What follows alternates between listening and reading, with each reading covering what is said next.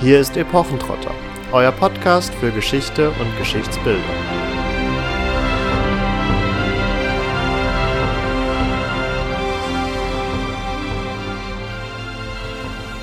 Hallo und herzlich willkommen zu einer neuen Folge von Epochentrotter. Heute beschäftigen wir uns mit der bekannten Buch- und Fernsehserie Outlander und wir haben gefragt, wie authentisch ist die Serie? Was für historische Fakten verstecken sich hier? Und was wir euch heute ein bisschen näher bringen wollen, ist unter anderem, was hat es mit den Tartans auf sich, die da getragen werden? Was hat es mit Hexenverfolgung zu tun?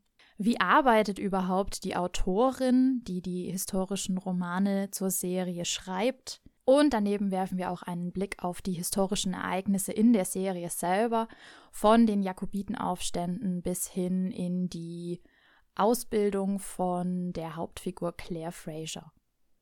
Kommen wir zunächst zu den Hard Facts.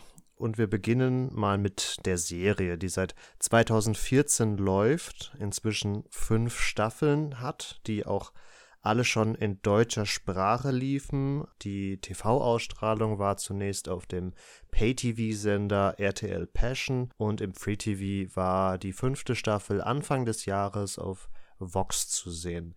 Die Serie ist aber natürlich auch auf verschiedenen Streaming-Diensten abrufbar, unter anderem auf Netflix, wo die ersten vier Staffeln abrufbar sind, und auf Amazon Prime, wo aktuell alle fünf Staffeln abrufbar sind. Die Serie selbst ist so erfolgreich, dass mindestens noch die sechste Staffel bestellt wurde. Ich gehe auch stark davon aus, dass noch weitere Staffeln folgen werden, denn wie wir jetzt gleich im Anschluss sehen, die Buchreihe bietet auf jeden Fall noch genug Vorlage, um weitere TV-Folgen zu produzieren. Da gibt es nämlich inzwischen schon den achten Band, Ein Schatten von Verrat und Liebe, der 2014 erschien. Die Buchreihe gibt es bereits seit 1995. Sie wurde von Diana Gabaldon geschrieben und begann mit dem Roman Feuer und Stein, der seither den Grundstein bildet für die sogenannte Highlander-Saga. Der neunte Band kann bereits seit 2019 vorbestellt werden und sollte eigentlich vor wenigen Monaten dann auch wirklich erscheinen. Es ist davon auszugehen, dass aufgrund von Corona hier Produktions- und Lieferschwierigkeiten die Publikation des neunten Bandes verzögert haben. Ähnlich wie auch die Serie ist auch die Buchreihe äußerst erfolgreich. Sie ist inzwischen in 38 Sprachen übersetzt worden und wurde insgesamt 27 Millionen Mal verkauft. Also hier kann man wirklich von einem Bestseller reden. Die Autorin Diana Gabaldon ist keine Historikerin, darauf werden wir auch noch zu sprechen kommen, aber sie hat trotzdem einen interessanten Werdegang, der davon zeugt, dass sie gelernt hat, mit Quellen und wissenschaftlichem Material zu arbeiten. Sie ist nämlich studierte Zoologin und war zwischenzeitlich Research-Professorin. Im Deutschen wird das als Honorarprofessorin übersetzt. Wir sind uns nicht ganz sicher, ob die beiden Posten kompatibel sind oder vergleichbar sind. Jedenfalls in quantitativer Verhaltensökologie. Und sie war auch lange Jahre als Autorin und Herausgeberin verschiedener IT- und Wissenschaftsmagazinen tätig. Wie schon angeschnitten, hat sie in dem Kontext auf jeden Fall gelernt zu recherchieren und wissenschaftliche Daten zu erheben, was ihr sicherlich beim Verfassen der Buchreihe geholfen hat. Und da das so eine wichtige Grundlage bildet für auch die Bewertung von Buch und Serie, wird Katharina euch jetzt ein wenig genauer vorstellen, wie Diana Gabaldon da vorgegangen ist. Ja, da muss ich auch zuerst mal eine Sache korrigieren, die Marvin gerade Corona zugeschrieben hat. Es ist tatsächlich nicht unbedingt dieses momentan grassierende Virus, was hier Schuld daran hat, dass wir alle noch auf den neunten Band warten müssen. Es hat etwas damit zu tun, wie die Autorin arbeitet und sie hat auch selbst in einem der verschiedenen Foren, in denen sie ihren Arbeitsprozess beschreibt, erklärt, dass es immer wieder der Fall ist, dass der Verlag ein Datum von ihr haben will, sie dann ja, irgendetwas in der Zukunft nennt, was möglich wäre, was sie aber nicht zusichert. Dieses Datum findet sich dann plötzlich auf Amazon und die Leute können vorbestellen und sie hat dann regelmäßig mit dem Verlag Verhandlungen und das zögert sich dann raus. Also ich denke, dass das einfach so ein bisschen der, der Arbeit an historischen Romanen oder an Romanen überhaupt geschuldet ist, dass es sich halt manchmal einfach ja, nicht so fügt und einfach auch mal vielleicht noch ein, zwei Wochen oder Monate länger braucht. Aber das tut dem meistens ja sogar ganz gut. Solange es keine George Martin Ausmaße annimmt, können die Fans ja auch beruhigt sein, dass bald ein neues Buch erscheint. Genau. Ja, wie kam jetzt Diana oder Diana Gabaldon auf die Idee, über Schottland im 18. Jahrhundert zu schreiben? Das ist eine ganz lustige Geschichte, die sie da selbst in die Welt gesetzt hat. Und zwar hat sie, sagt sie selbst, in einem schwachen Moment Doctor Who geschaut und da kam just ein, ja, ein Schotte mit Kilt vor, der ja lustigerweise auch noch von einem Schauspieler namens Fraser gespielt wird, was sie allerdings erst tatsächlich festgestellt hat, nachdem sie ihre Figur geschaffen hat, was allerdings zu einer ja, guten Bekanntschaft zwischen beiden geführt hat. Diese Figur hat sie jedenfalls inspiriert und das heißt aber auch, dass sie nicht von vornherein unbedingt alle Fakten des 18. Jahrhunderts und Schottlands gekannt hat. Das ist ganz und gar nicht der Fall, sondern sie geht so vor, dass sie während des Schreibens und während sie Szenen entwirft, feststellt, welche Fakten sie benötigt und fängt dann an zu recherchieren. Das heißt, sie macht es grundsätzlich etwas anders, als es viele Autoren historischer Romane machen. Sie setzt sich nämlich nicht als erstes in die Bibliothek und recherchiert im Zweifelsfall über Jahre hinweg. Jeder, der übrigens selbst mal irgendwas in der Richtung gemacht hat, kennt das vermutlich. Jedenfalls, ja, beschränkt sie sich selbst quasi auf das absolut Notwendige. Und wenn wir uns das Ganze so anschauen, scheint dieser Plan auch gar nicht so schlecht zu sein. Jedenfalls führt es dazu, dass sie relativ, relativ schnell auch neue Bücher rausbringt. Und ja, es hält sie auch ein bisschen davon ab, zu viele Fakten in ihre Bücher reinzupacken. Sie sagt nämlich zum Beispiel auch selbst, dass natürlich gar nicht alles Eingang findet, was sie sich dann trotzdem anliest, sondern sie letztendlich natürlich mehr Wissen besitzt als das, was wir dann in den Büchern wiederfinden. Wobei das ja tatsächlich auch ein wichtiger Fakt ist, der, denke ich, sowohl für historische als auch beispielsweise für Fantasy-Romane gilt. Auch wenn du nicht alles einbringst, vermittelst du, glaube ich, unterbewusst oder zwischen den Zeilen immer, dass du mehr Wissen hast. Und wenn du das vermitteln kannst, glaubt dir dein Leser auch viel mehr die Fakten, die tatsächlich im Buch stehen, als dass das wirklich nur so wirkt, als wenn er die letzten Informationen, die er so hatte, zusammengekratzt hat. Was ich jetzt ganz interessant fand, war, dass sie weder einen schottischen Hintergrund hat, noch selbst irgendwie Gälisch spricht oder sonst was, sondern sich den schottischen Akzent, den wir hier wiederfinden, über Folkloremusik, über den Austausch mit Schotten ähm, angelernt hat und angeeignet hat, indem sie auch ganz viel über Schottland gelesen hat, überhaupt auch einen Zugang zu diesem Setting gefunden hat und beim Gälischen werden alle diejenigen von euch, die die Bücher mal im Original gelesen haben, sicherlich nach dem dritten Band eine merkliche Verbesserung festgestellt haben. Weil wir alle so gut Gälisch können. Ja, jedenfalls hat sie äh, erzählt, dass sie einen sehr netten ähm, Fanbrief erhalten hat, in dem ein gälisch Native Speaker sie gelobt hat, dass ja die Worte alle total korrekt wären und er aber das Gefühl hätte, sie würde halt ein Wörterbuch benutzen, denn die Grammatik und die Idiome, also die Redewendungen, Sprichwörter etc., würden irgendwie nicht so richtig stimmen und ob er denn seine Hilfe anbieten dürfte.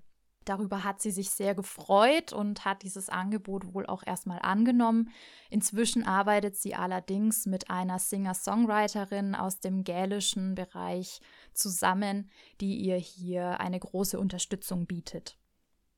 Eine ziemlich coole Anekdote, wie ich finde, hat sie dann auch noch in einem Forum veröffentlicht. Und zwar geht es hier um die Figur des General Fraser, Auf diese Figur ist sie überhaupt erst durch ihre Recherchen gestoßen. Und zwar hat sie mehrfach das Schlachtfeld von Saratoga besucht und hat sich da auch mit den, ja, ich weiß nicht, Kuratoren, mit den Leuten, die Führungen geben, vermehrt unterhalten und hat so ähm, diese Figur aufgetan, die tatsächlich eben historisch belegt ist. Diese, ja, Namensähnlichkeit mit ihrer Hauptfigur hat dann dazu geführt, dass die auch Eingang in die Geschichte gefunden hat, die sie schreibt. Und zwar als entfernter Verwandter von Jamie Fraser, der praktischerweise Zeit genug hat, zu dem sterbenden General hinzufahren und ihn in den Tod zu begleiten, weil sie auch gelesen hat, dass der eben mehrere Tage wohl im Sterben gelegen hat. Das ist ein schönes Beispiel dafür, wie die Recherche zu einer Schlacht oder einem Schlachtfeld durch Zufälle letztendlich die Geschichte beeinflusst. Und ich glaube, das ist was, was ihre Romane sehr auszeichnet und auch ihre Arbeitsweise charakterisiert. Sie hat nämlich nicht einen festen Plan und geht auch nicht unbedingt logisch vor, sondern sie schreibt selbst eher von Jigsaw. Ähm, also sie puzzelt quasi die Szenen, die ihr in den Sinn kommen, zusammen am Ende und schaut, wie sich das ineinander fügt. Manchmal sind Szenen dabei, die sie dann erst später tatsächlich verwendet, also vielleicht in einem anderen Band oder die auch gar nicht dann zum Zug kommen. Aber was ich noch bei diesem Simon Fraser ganz cool fand, sie ist dann mit ihrem Mann nach Schottland gefahren und hat da versucht weiter zu recherchieren, hat auch überlegt, was es noch für unbekannte Fakten vielleicht zu dieser historischen Figur geben könnte und ist darauf gestoßen, dass der gar nicht in der Nähe von diesem Schlachtfeld bestattet wurde und man auch nicht genau weiß, wo er begraben wurde und das hat letztendlich dazu geführt, dass sie sich die Umgebung etwas genauer angeschaut hat und dort einen Friedhof gefunden hat, auf dem eine Gruft steht. Und dann hat sich auch noch herausgestellt, dass in dieser Gruft heutzutage nicht mehr die Person bestattet ist, die ähm, ursprünglich auf dem Grabstein vermerkt ist, sondern ein wesentlich jüngeres Skelett, was dann dazu geführt hat, dass sie Jamie quasi unterstellt hat, diesen General in dem bereits vorhandenen Grab zu äh, bestatten. Abgesehen von diesen ja, Ortsbegehungen hat sie auch eine unwahrscheinlich große Bibliothek und sie gibt 1500 Bücher als den Kernbestand an, auf den sie auch immer wieder für ihre Romane zurückgreift. Und darunter findet sich jetzt alles, was man eben so braucht, um die Sprache quasi zu rekonstruieren, also Vulgärsprache, Englisch, Dialekt Schottisch, äh, Besonderheiten des Schottischen, ähm, besondere Ausdrücke, Schimpfwörter, also alles wirklich, was dann die Figuren auch so plastisch werden lässt.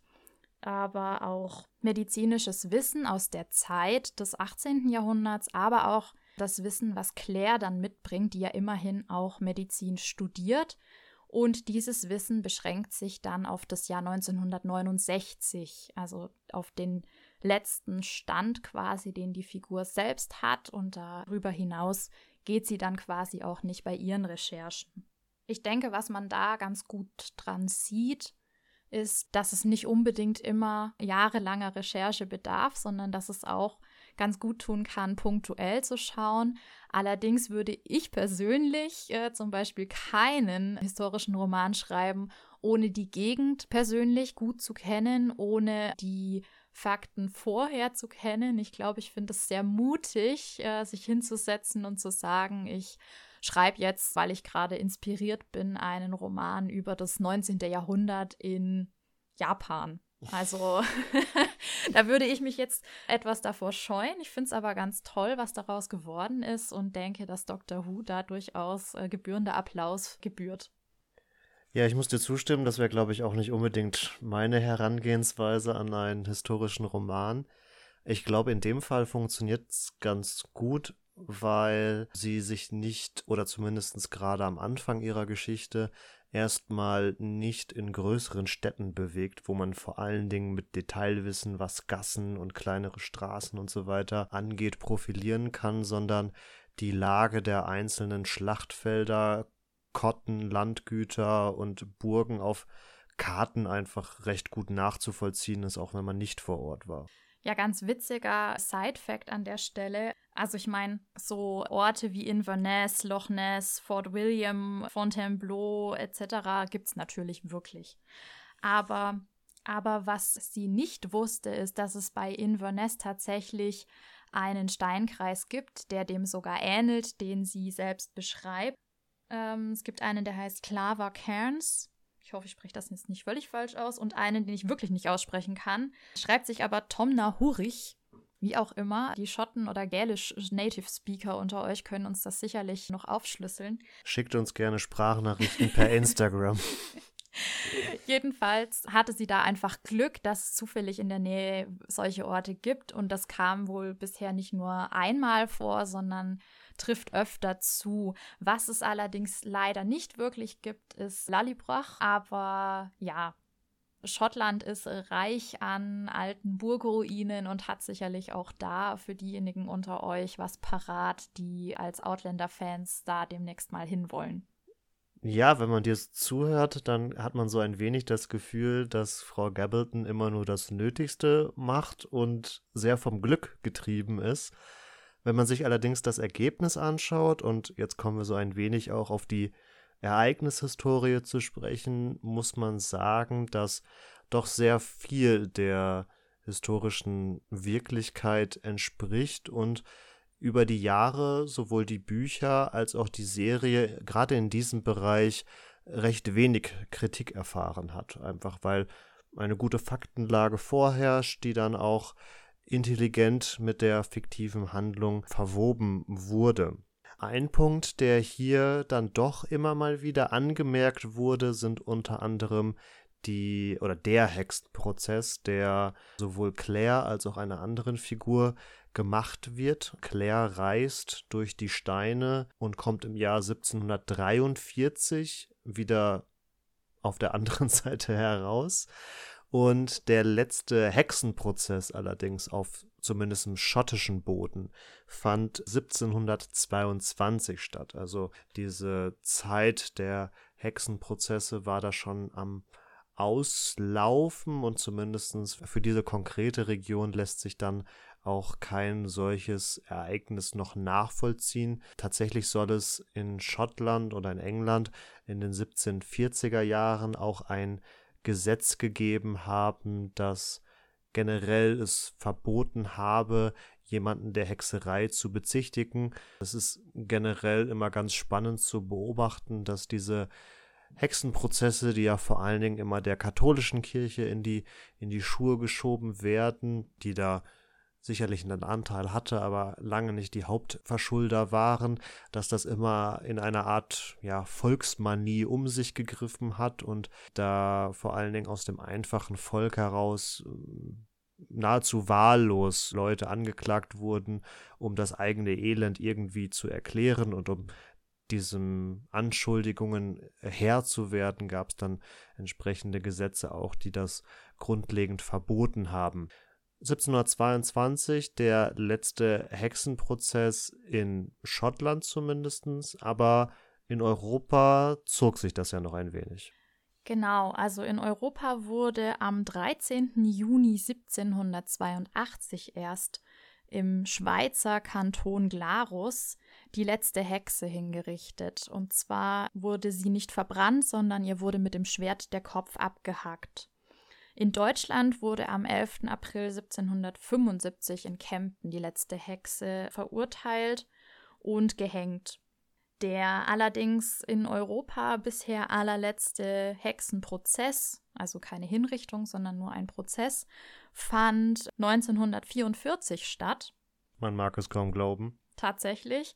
Also wir sind hier während dem Zweiten Weltkrieg und ja, hier hat es eine Helen Duncan erwischt, die als Wahrsagerin und Geisterbeschwörerin sich verdingt hat und der und der eine Seance im Januar des Jahres 1944 zum Verhängnis wurde. Hier plauderte sie nämlich fatalerweise militärische Geheimnisse aus, von denen sie eigentlich gar keine Kenntnis haben durfte.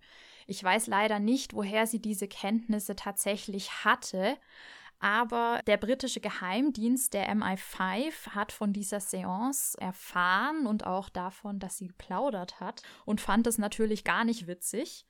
Ja, und hatte auch ein bisschen Angst, dass Helen Duncan noch mehr Geheimnisse kennen könnte und bekannt machen könnte und hat sie dementsprechend versucht, aus dem Verkehr zu ziehen. Jetzt war diese Frau praktischerweise, wie ich gesagt habe, Wahrsagerin und Geisterbeschwörerin. Und die Ermittler haben ein uraltes Gesetz gefunden, ein Anti-Hexerei-Gesetz aus dem Jahr 1735, das äh, 1944 tatsächlich noch nicht außer Kraft gesetzt war, sondern erst 1951 von Winston Churchill abgeschafft wurde. Und mit Hilfe von diesem sogenannten Witchcraft Act konnten sie ihr dann ja den Prozess machen. Das hat dazu geführt, dass sie eine neunmonatige Freiheitsstrafe verbüßen musste und das auch vollständig getan hat. Warum jetzt diese Helen Duncan für uns so wichtig ist, ich fand es ganz lustig, weil zumindest der Nachname mit der Figur aus Outlander korrespondiert. Hier heißt die Hexe allerdings Galis Duncan. Und diese Galis Duncan war auch eine Hexe. Also der Nachname Duncan scheint irgendwie mit Hexerei ähm, verbunden zu sein. Bei Galis Duncan muss man allerdings anmerken, dass sie auch keine zeitgenössische Persönlichkeit der Outlander-Story war, sondern bereits ungefähr 150 Jahre vorher, also 1590, 1591 der Hexerei beschuldigt wurde. Das äh, Ganze fand im Rahmen der sogenannten Hexenprozesse von North Berwick statt, die ja eine Art Vorläufer tatsächlich in Dänemark hatten. Denn der schottische König Jakob VI. wollte seine dänische Prinzessin Anna heiraten und dazu sollte Anna nach England reisen. Nun brach sie in Kopenhagen, Dänemark, mit einer Flotte auf, um nach Schottland zu reisen, musste allerdings aufgrund von Stürmen in Oslo Zwischenstopp machen, was dann im Weiteren auch dazu führte, dass Jakob der Sechste ihr nach Norwegen entgegenreisen musste, wo dann letztendlich die Hochzeit stattfand. Nun machten Gerüchte die Runde, dass eine Frau aus Kopenhagen mit Hilfe von Hexerei einen Sturm heraufbeschworen hätte, der die genannte Anna, Prinzessin von Dänemark, daran gehindert hätte, weiterzureisen, beziehungsweise final natürlich die Absicht hatte, diese Hochzeit zu unterbinden und vielleicht auch das Leben des ein oder anderen Beteiligten zu beenden. Als Jakob der Sechste von Schottland, schließlich von diesen Hexenprozessen in Dänemark erfuhr, dachte er sich wohl, hm, vielleicht sollte ich das auch mal auf schottischer Seite untersuchen lassen und setzte ein Tribunal ein, was dann insgesamt 70 Personen der Hexerei beschuldigte und letztendlich auch überführte. Viele davon sind natürlich hingerichtet worden und wie es für die Zeit üblich war, entstanden die Geständnisse natürlich nahezu alle unter harter Folter. So auch das Geständnis von Gales Duncan, die zumindest namentlich nochmal in der Serie Outlander aufgegriffen wird und da es sich bei der Person ja auch um eine Zeitreisende handelt, ist vielleicht zu mutmaßen, ob sie den Namen mehr oder weniger als Decknamen angenommen hat, weil sie um die Geschichte dieser historischen Hexe wusste. Diese Hexenprozesse von North Berwick, die ungefähr über den Zeitraum von zwei Jahren stattfanden und abgehalten wurden, erregten dabei in der englischen Öffentlichkeit so viel Aufmerksamkeit, dass sie wohl unter anderem auch William Shakespeare inspirierten. Ja, Katharina rollt schon mit den Augen, weil Shakespeare gefühlt überall auftaucht. Und zwar wurde er soweit sich das nachvollziehen lässt, von diesen Prozessen stark beeinflusst, vor allen Dingen bei seinem Stück Macbeth, wo er die geschichtlichen Fakten über den historischen Schottenkönig Macbeth mit den zu dem zeitgenössischen englischen König Jakob I. Achtung, zu diesem Zeitpunkt war Jakob VI. König von Schottland, auch dann der König von England, aber hier Jakob der Erste, also Jakob der Sechste und Jakob der Erste sind so gesehen in diesem Zeitrahmen dieselbe Person. Shakespeare kombinierte die Fakten dieser beiden real existierenden Persönlichkeiten mit ja, einer Welt von, von Aberglauben, Mythologie und Fiktion und unter anderem die drei auftauchenden Hexen spielen ja auch eine gewisse Rolle in diesem Stück Macbeth. Ich habe euch eingangs auch versprochen, dass wir zur jüngeren Vergangenheit der Figur Claire Fraser was sagen werden. Und ich möchte da auf einen Fakt raus, der mir persönlich aufgefallen ist. Und zwar ist das das Thema Studium in den USA in den 1950er, 60er Jahren. Und ja, wir sind hier beim Medizinstudium natürlich. Also Claire ist ja eine ehemalige Krankenschwester, die auch während des Zweiten Weltkriegs aktiv war die ihr Wissen bei der ersten Zeitreise sehr gut nutzen kann, die sich auch auskennt von wegen Heilkräuter, also Naturheilkunde beherrscht und die dann bei ihrer Rückkehr in die Zukunft das Studium der Medizin beginnt und Sie hat hier mit einer Problematik zu kämpfen, mit der auch Minderheiten in den USA zu kämpfen haben, also speziell hier natürlich die schwarze Bevölkerung. Und zwar ist es alles andere als leicht, überhaupt an einer Universität aufgenommen zu werden und noch viel schwieriger hinterher mit diesem Studium dann überhaupt eine Anstellung zu finden.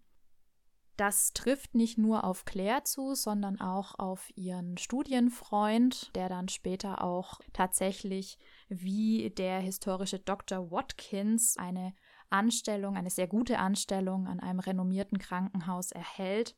Dieser Dr. Watkins war an der John Hopkins University Medical School der erste schwarze Intern und zwar 1975 dann der erste schwarze Chef der Herzchirurgie. Also wirklich hier ein Meilenstein für People of Color in den USA. Und was jetzt die Frauen in der Medizin in den USA angeht, so ja, haben wir hier Zahlen, die doch etwas traurig sind. Also 1974 haben wir gerade mal 22,4 Prozent weiblichen Anteil an den, an den Studenten an Medizinschulen. Und auch heutzutage ist die Zahl deutlich unter der von männlichen Studenten. Also wir sind hier bei 45,6 Prozent immerhin mittlerweile. Allerdings in Europa ist, glaube ich, der Frauenanteil mittlerweile sogar höher als der Männeranteil. Also da ist doch noch was zu tun. Und wir haben natürlich die Problematik, dass Frauen in den 50ern, aber auch noch in den 60ern, wenn sie verheiratet waren, oft nicht mehr ihren Beruf ausüben konnten, durften, wie auch immer, oder die Erlaubnis ihres Mannes gebraucht haben. Und insofern ist das, was die Serie macht, nämlich dass Claires Mann Frank hier wirklich in Erklärungsnot seinen Kollegen gegenüberkommt. Der ist ja Professor für Geschichte. Mhm und ja, so ein bisschen rechtfertigen muss, warum seine Frau ja doch eher progressiv ist, wieso die studiert, wieso sie sich auch in Gespräche einmischt, also was sie überhaupt dazu sagen hat. Und das zeigt ganz deutlich, wie halt der Zeitgeist eigentlich war, denn was immer wieder auffällt, ist der sehr außergewöhnliche Charakter von Claire, die bei ihrem Onkel aufgewachsen ist, der Archäologe war und sie ja mehr oder weniger freiwillig auf seine Ausgrabungen mitnehmen musste. Sie hat sich nämlich geweigert, auf ein Mädcheninternat zu gehen, wie es eigentlich üblich gewesen wäre. Und daher kommt sehr viel von dem Wissen, das sie besitzt, kommt ihre Begeisterung für Geschichte. Da lernt sie auch Frank Randall kennen, ihren dann Mann. Und ja, so kann man sich etwas erklären, warum sie doch recht forsch für die Zeit auch ist. Sie wird nämlich eigentlich von den Männern in ihrer nahen Umgebung stets gefördert und auch darin mehr oder weniger bestätigt. Also es gibt zwar auch hin und wieder mal eine Ehekrise zwischen ihr und Frank, aber letztendlich ist er doch, glaube ich, ganz froh, eine Frau an seiner Seite zu haben, mit der er sich auch wirklich auf intellektuellem Niveau austauschen kann. Da folgen also sowohl Buch als auch Serie ganz gut den historischen Begebenheiten und Auch in Bezug auf den sehr prominent dargestellten Jakobitenaufstand verfolgt die Serie doch ganz gut die historischen Fakten.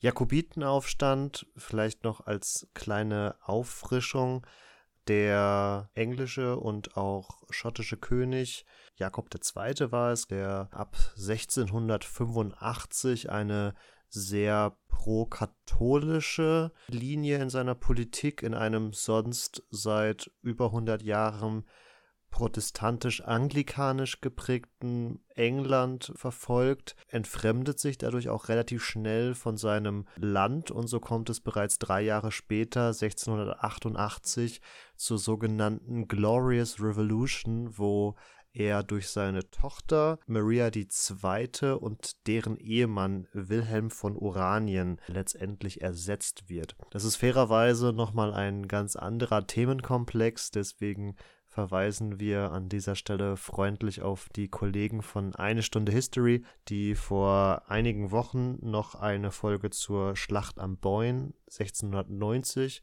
also im Nachgang dieser Glorious Revolution, gemacht haben und auch im Vorhinein zu Glorious Revolution selbst schon eine Folge ähm, gemacht haben. Die verlinken wir euch beide in den Show Notes. Ein Kritikpunkt, der nun an dem Werk Highlander Saga bzw. Outlander geübt wird, ist immer so ein wenig, dass dieser Jakobitenaufstand sehr vereinfacht als Konflikt Schotten gegen Engländer dargestellt wird. Und das lässt sich relativ einfach auflösen, wenn man sich die Zusammensetzung dieses Jakobitenaufstandes einfach mal anschaut, weil da kommen tatsächlich sehr unterschiedliche Splittergruppen zusammen, die zeigen, dass es nicht dieser etwas vielleicht ähm, aufgebauschte Nationenkonflikt war. Zum einen haben wir nämlich natürlich auch katholische Anhänger, also Leute aus der Bevölkerung, die ganz grundlegend ihren katholischen Glauben im anglikanischen England äh, beziehungsweise auch in Schottland aufrecht erhalten haben oder auch durch die pro-katholische Linie des entsprechenden König Jakobs II. dazu nochmal ermuntert wurden. Tatsächlich war aber die Mehrzahl der Jakobiten wohl eher protestantisch eingestellt, sodass es sich auch nicht einfach auf einen Religionskonflikt herunterbrechen lassen kann. Einige, gerade der Schotten, waren natürlich da auch mit einer gewissen patriotischen Einstellung dabei. Dabei wurde nicht unbedingt angestrebt, eine Unabhängigkeit Schottlands zu erreichen, sondern man hatte eher die Angst, das Gefühl, dass Schottland als eine von vielen weiteren englischen Provinzen in der Bedeutungslosigkeit ja verkommen könnte. Und man fühlte sich ja immer noch als Königreich, aber wurde immer öfter von Gesetzen, die beispielsweise den Fernhandel mit den Kolonien betrafen, außen vor gelassen und hatte dadurch einfach wirtschaftliche Nachteile. Dadurch resultierte natürlich in manchen Landesteilen auch eine gewisse wirtschaftliche Not, die, wie wir aus anderen Konflikten und Revolutionen wissen, auch immer dazu führt, dass die Leute empfänglicher sind für Aufstände und Gegenbewegungen. Wir haben aber auch innerhalb der Protestanten ja verschiedene religiöse Überzeugungen, die ja gegeneinander kämpften. So war in Schottland die sogenannte episkopale Kirche, also die vor allen Dingen bischöflich gesteuerte äh, anglikanische Kirche prominent und stark vertreten.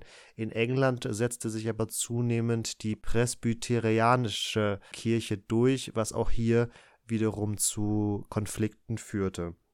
Zu guter Letzt gab es natürlich auch einfach einige aus der Bevölkerung, die ganz grundlegend eine Loyalität gegenüber den Stuarts empfunden haben und aus diesem Grund sich dem Jakobitenaufstand angeschlossen haben ganz grundlegend kämpften also hier nicht Schotten gegen Engländer, sondern wenn man es wirklich so runterbrechen wollen würde, kämpften hier eher ähm, protestantische Südschotten gegen katholische Nordschotten, die man auch als Highlander bezeichnen könnte. Und zu diesen Highlandern zählt sich ja unter anderem auch der Protagonist Jamie.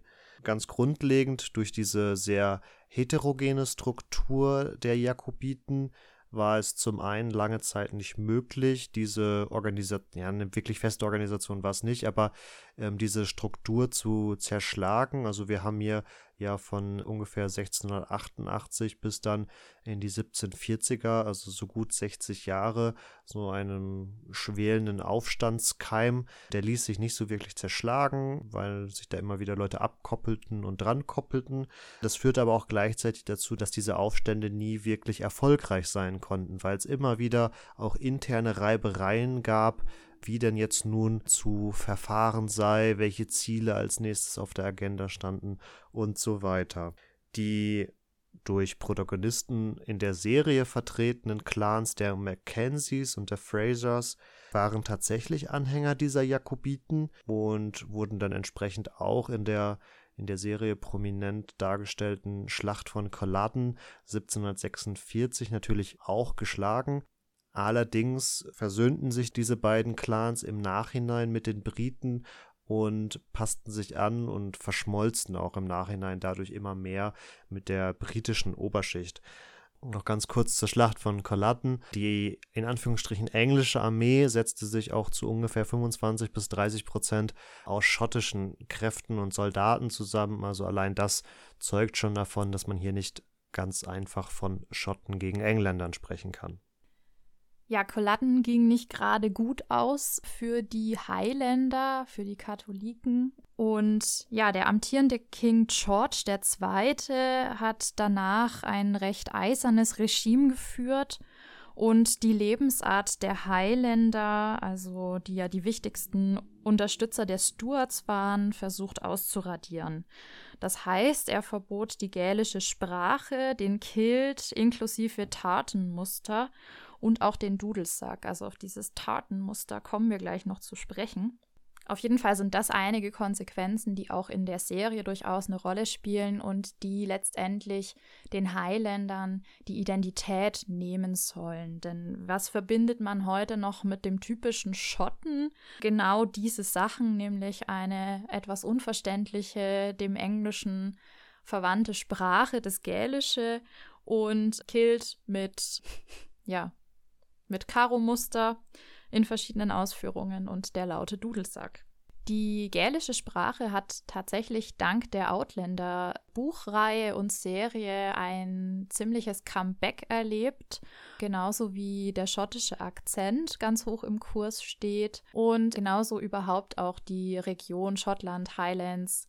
Darauf kommt Marvin aber gleich noch zurück, genauso wie auf das Tatenmuster. Ja, ein äh, weiterer Kritikpunkt, der an der Serie vor allem geübt wird. Ihr merkt aber schon, wir greifen uns hier immer sehr Einzelthemen oder Kleinthemen raus. Also es ist bis zum gewissen Grad echt äh, Nitpicking, was aber davon zeugt, dass die Serie im Grundlegenden auf einer soliden historischen Basis steht. Jedenfalls wird hier gerne kritisiert, dass von Jamie die Kiltfarben oder die äh, Farben seines Tartanmusters nicht passen würden, denn eigentlich müsste er das Rot-Grün seines Clans tragen. Er trägt allerdings in der Serie Grau-Blau. Dazu muss man sagen, dass allerdings recht umstritten ist, ob Clanfarben im 18. Jahrhundert schon wirklich in dieser Form getragen wurden oder ob das nicht vielleicht eher ein Phänomen des frühen 19. Jahrhunderts ist, wo sich wieder so eine Art äh, schottischer Nationalismus herausbildete. In unserer Ivanhoe-Folge mit Sir Walter Scott kamen wir darauf ja auch schon zu sprechen. Die Kostümdesignerin Terry Bresbach argumentiert hier aus meiner Sicht etwas mit Thesen vom düsteren Mittelalter.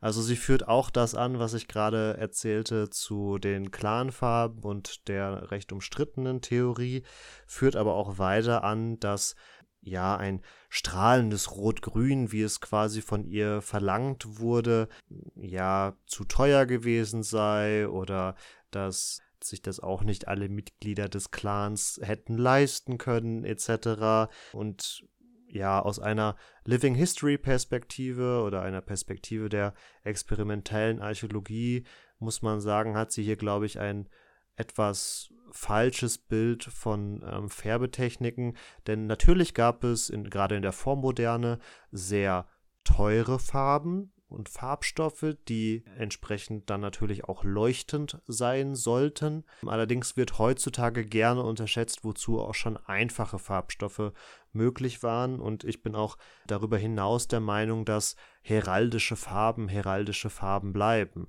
Was letztendlich heißen soll, dass auch wenn ein Mitglied der Mackenzies vielleicht sich nicht das schönste und leuchtendste Rot-Grün hätte leisten können, hätte er immer noch Rot-Grün getragen und sei es auch nur in einer einfacheren Variante, um seine Clanfarben nach außen zu repräsentieren.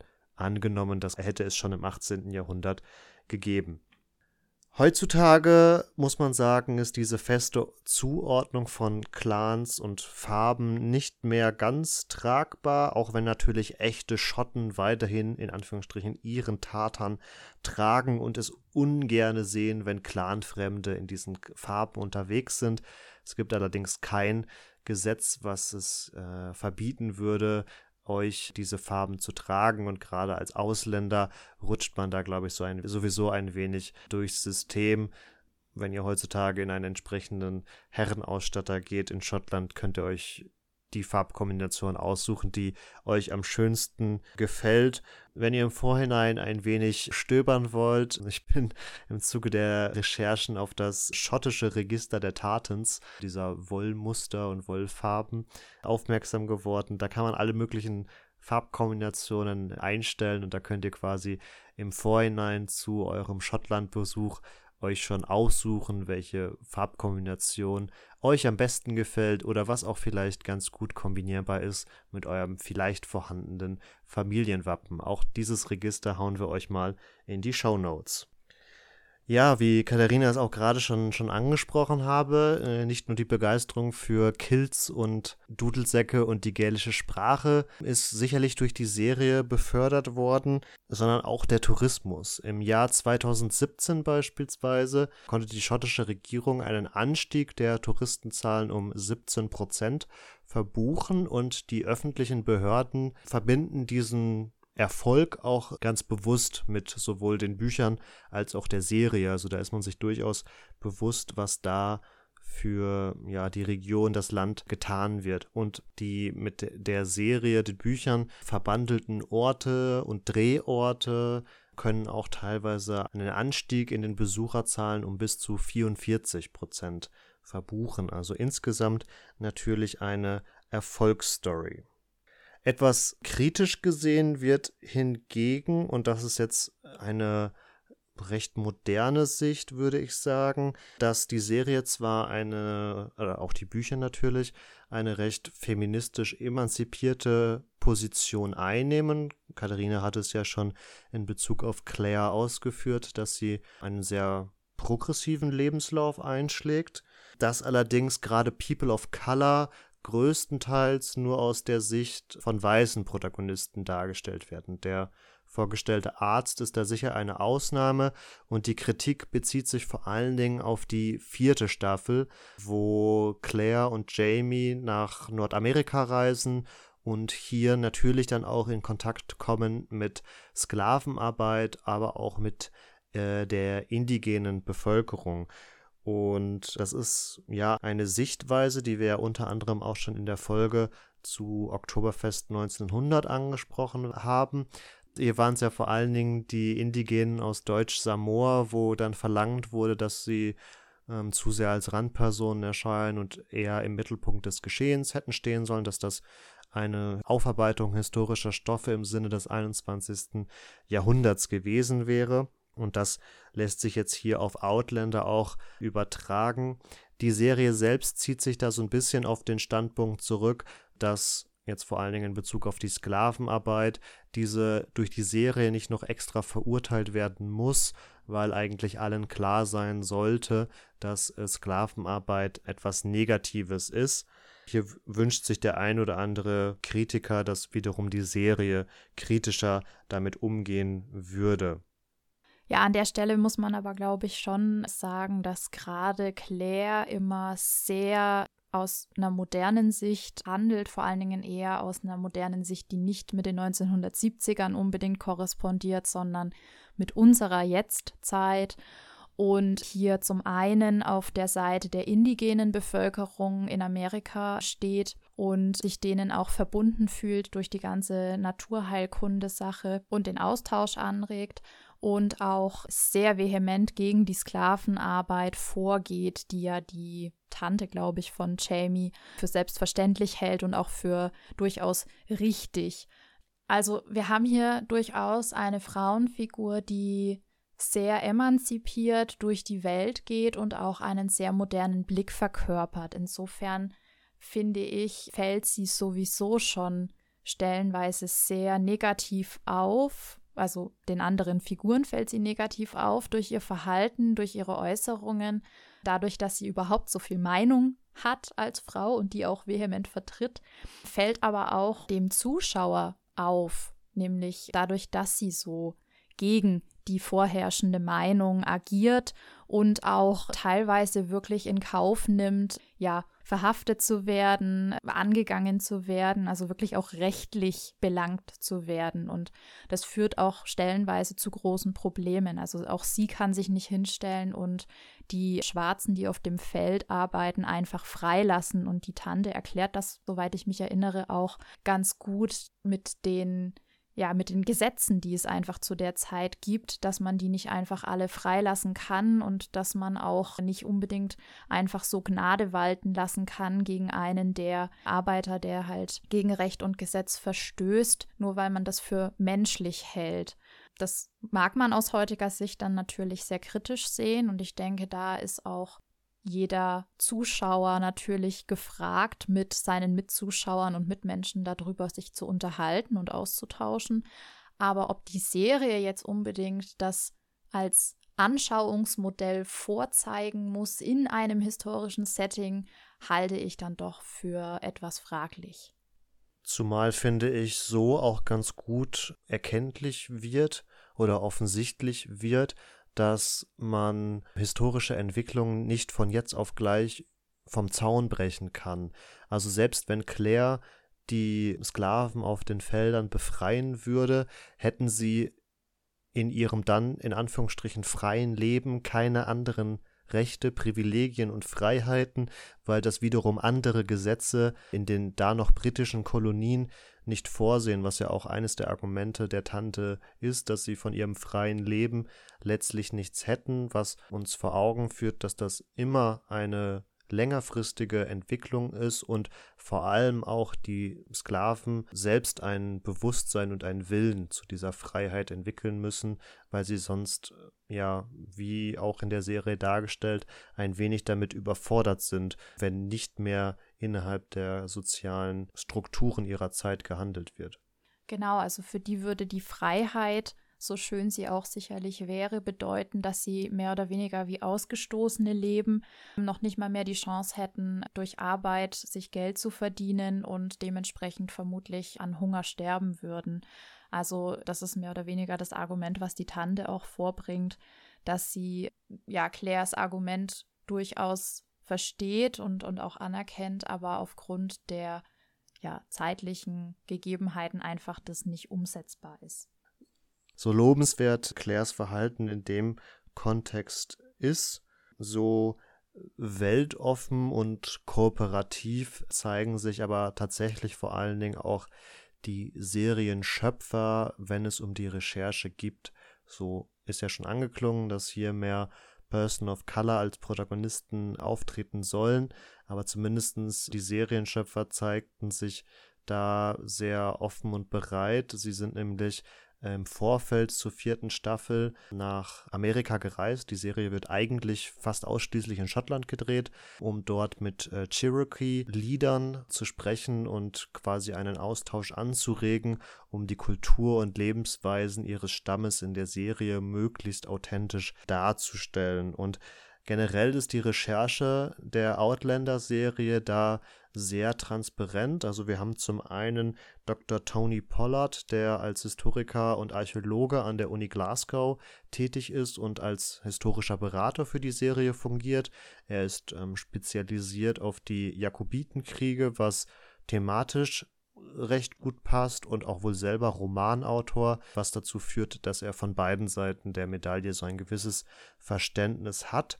Und die Serie hat einen eigenen Podcast mit inzwischen über 500 Folgen, wo auch Entscheidungen der Serienproduktion, was gewisse historische Konstellationen und warum man sich vielleicht für das eine entschieden hat und damit andere historische Thesen oder Aspekte hat außen vor lassen müssen, ähm, erklärt werden. Also von dieser Seite recht offen.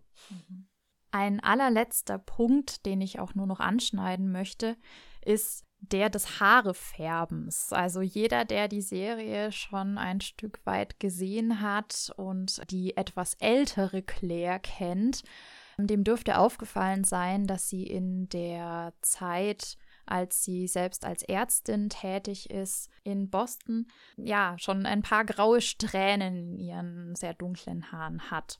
Und als sie dann beschließt, wieder zu Jamie in die Vergangenheit zu reisen, färbt sie sich ganz aufwendig diese grauen Haare weg, weil sie Angst hat, dass er sie in die Jahre gekommen vielleicht nicht mehr attraktiv finden könnte. Jetzt habe ich mich die ganze Zeit gefragt, von Folge zu Folge, die dann gefolgt ist, wann sie denn jetzt endlich mal wieder graue Haare bekommt, was Jamie denn davon hält oder ob sie das dann nachfärbt. Und es passiert einfach nicht sondern die Serie geht einfach darüber hinweg, dass die Figuren gealtert sind. Also man hat fast das Gefühl, dass die wieder jünger werden und ähm, das betrifft eben auch Claires Haare. Was mich jetzt interessieren würde, ist, wie färbt man im 18. Jahrhundert am besten seine Haare? Macht man das mit Henna? Gibt es da andere Möglichkeiten? Ich weiß, dass wir unter unseren Hörern ein paar ganz kundige Living Historians haben, die mir diese Frage vielleicht beantworten mögen. Ich hoffe also sehr, dass ihr uns in den Kommentaren die ein oder andere Möglichkeit mal reinschreibt. Und ja, vielleicht traue ich mich mal, das auch nachzumachen. Wir werden sehen. Damit wären wir am Ende unserer heutigen Folge. Ihr habt gesehen, wir können sicherlich nur einzelne Aspekte aus insgesamt fünf Staffeln und acht Büchern anschneiden. Vielleicht erwähnen wir noch mal das eine oder andere in zukünftigen Folgen. Bis dahin wünschen wir euch eine schöne Woche. Ihr findet uns auf Social Media, Twitter, YouTube, Facebook und Instagram, jeweils unter Epochentrotter. Lasst uns ein Like da, teilt gerne unsere Beiträge, kommentiert sie und kommt mit uns in die Diskussion. Wir würden uns sehr darüber freuen. In diesem Sinne, ciao, ciao. Tschüss, macht's gut und Slanche Warum.